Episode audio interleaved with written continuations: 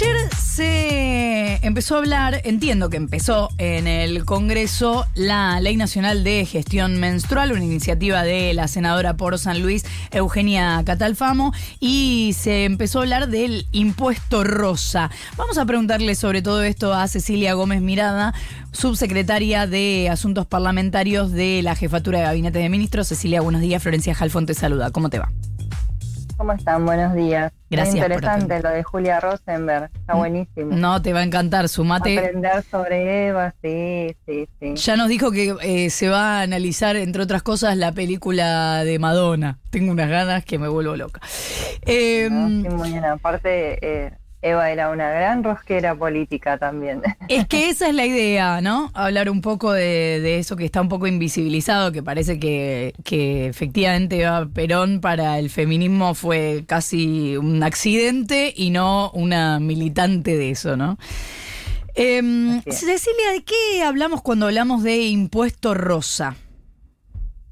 Mira, lo que están trabajando las diputadas, lo del impuesto rosa se presentó en la, en la Cámara de Diputados y nosotros presentamos en la Cámara de Senadores todo lo que tiene que ver el proyecto de ley eh, sobre productos y gestión menstrual. El impuesto rosa es empezar a, trabajar eh, todo lo que es la carga de- del IVA eh, sobre los productos de, de gestión menstrual, porque lo que nosotros estamos analizando y estamos viendo es que obviamente las mujeres y las personas menstruantes, las niñas, niños, adolescentes, personas trans y no binarias que menstruan, eh, sí o sí tenemos que consumir productos de gestión menstrual porque todos los meses menstruamos, querramos o no, y realmente es un costo eh, muy alto, muy elevado, sobre todo en aquellos eh, mujeres y familias de sectores vulnerados o que viven en condiciones de precarización y de pobreza, y eso nos limita muchas veces en un montón de, de actividades cotidianas como ir a la escuela, como ir al trabajo,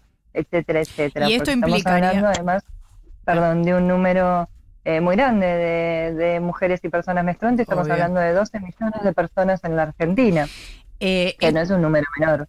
Por supuesto. Eh, ¿Esto implicaría que, por ejemplo, las empresas que se dedican a eso tengan un aporte del Estado, un subsidio? ¿Cómo se compensaría?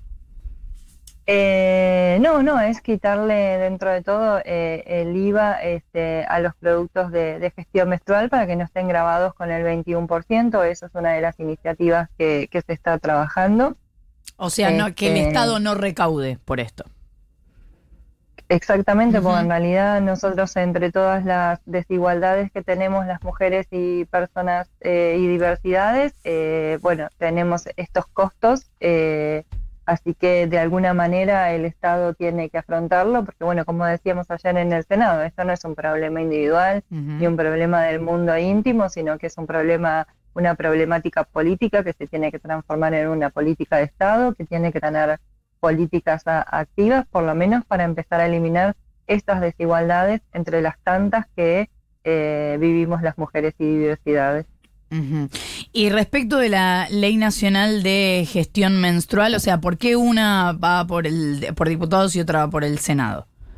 Porque los senadores o las, eh, o las senadoras en este caso o las diputadas obviamente plantean sus, sus proyectos de ley. Lo que estamos haciendo es tratar de llegar a una sola iniciativa que Ok. tenga consenso eh, de, de todas las diputadas y de todas las senadoras. El año pasado habíamos llegado a un consenso con un proyecto de ley en Senado que había presentado la senadora Norma Durango y estábamos trabajando el consenso de las diputadas para que cuando se aprobase en Senado y pasase por diputado, también se aprobase y no, no entrase con grandes modificaciones, o sea, tener un proyecto unificado. A veces por ahí lo que entra en tensión es si el proyecto de ley tiene que ser solo abocado a los temas sustentables o si eh, Claro. podemos, o si el Estado también va a proveer pro- productos que, que son descartables, porque tenemos dos cuestiones. Una, que realmente los productos eh, que utilizamos las mujeres y personas menstruantes eh, generan un impacto ambiental muy, muy, muy alto. O sea, nosotros estamos, si usamos toallitas o si usamos tampones, tardan entre 500 y 800 años en descomponerse, pero nunca se biodegradan. Entonces estamos, y somos 12 millones de personas que menstruamos todos los, todos los meses y que producimos casi 130 mil toneladas de basura por persona. Y además, como les dije al principio, eh, eh, en los sectores populares, en los barrios, esos productos además generan basurales, porque ustedes saben que, que por lo general no pasa el recolector de residuos por los asentamientos, por los barrios populares y por las villas y todo se va acumulando y todo va a los a los ríos o riachuelos en los que también eh, se asientan los, los asentamientos. Así que realmente tenemos un problema ambiental muy grande con esto, pero por el otro lado, nuestro país, que es tan grande, tan diverso, eh, territorial y geográficamente, eh, tenemos muchos lugares donde no, no hay acceso al agua potable, por lo tanto, también tenemos que comprender que no todos podemos utilizar una toallita de tela, no todos, todas podemos utilizar una copita menstrual, entonces hay que contemplar como una variedad, en el caso de que se decida, la provisión gratuita, eh, ya sea la forma en la que se decida, o ya sea a través de las provincias, a través de los municipios o a través de los centros de salud.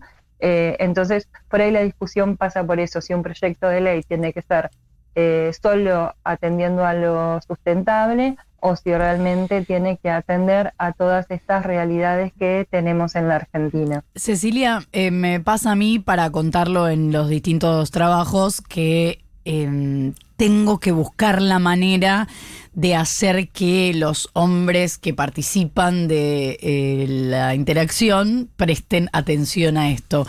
¿Cómo la están llevando eh, para que esto se pueda tratar en el Senado, en diputados, dentro del Congreso, con los hombres? O sea, ¿cómo están reaccionando?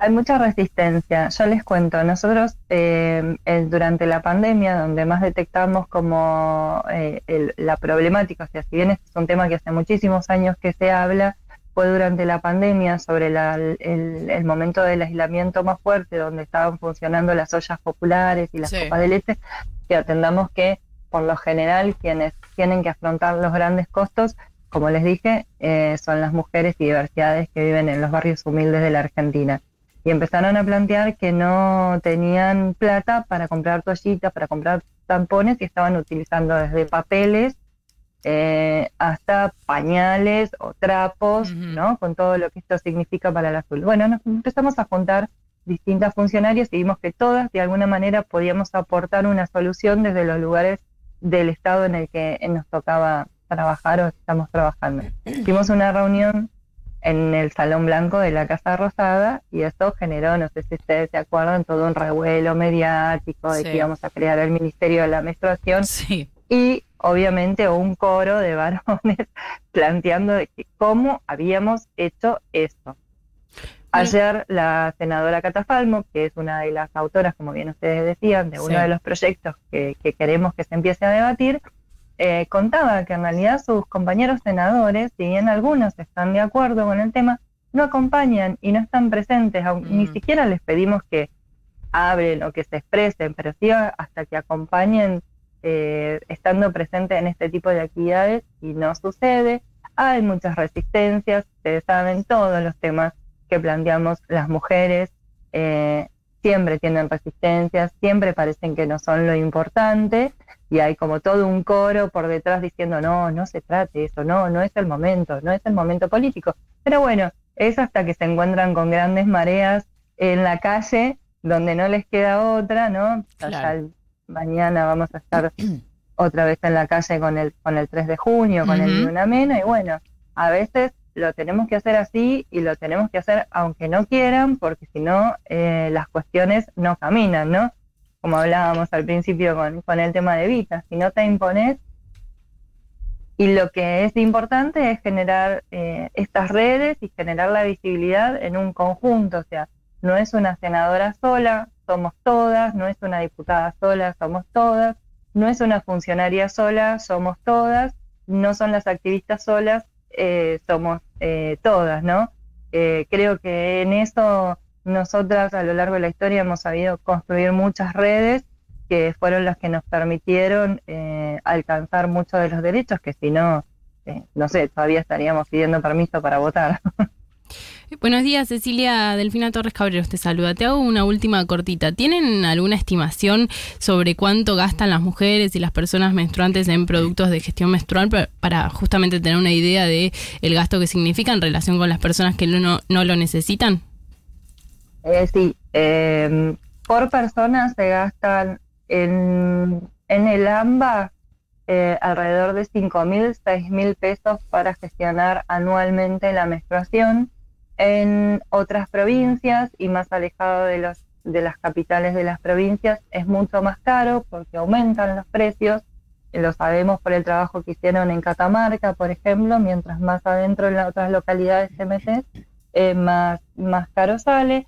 Y nosotros pensemos que una UH eh, sale, eh, se paga, el Estado paga 5.670 pesos, entonces eh, por persona se gasta una UH, siempre no, obviamente pensando en quienes no tienen la posibilidad de pagarlo, y si en una familia tenemos más de una persona menstruante y estamos hablando de 3, 4, 5, 6 integrantes de esa familia, realmente estamos hablando de que se gastan más de una UH anual eh, en estos productos y realmente parecieron cifras menores, pero cuando vos no tenés para poner comida en la olla, realmente es mucha plata y no podés decidir no menstruar, no podés decidir no comprarlo. Entonces también lo que estamos haciendo es apoyar muchas iniciativas de em, cooperativas y emprendimientos que están haciendo toallitas de tela que las venden baratas, porque una toallita o, una, o, especialmente una copa eh, dura 10 años y la pagas alrededor de 1.500 pesos. Es Cecilia Gómez Mirada, subsecretaria de Asuntos Parlamentarios de la Jefatura de Gabinete de Ministros. Muchas gracias por habernos atendido. Muchas gracias a ustedes por visibilizar este tema también, es muy importante. Un abrazo. Cuatro minutos para las ocho de la mañana.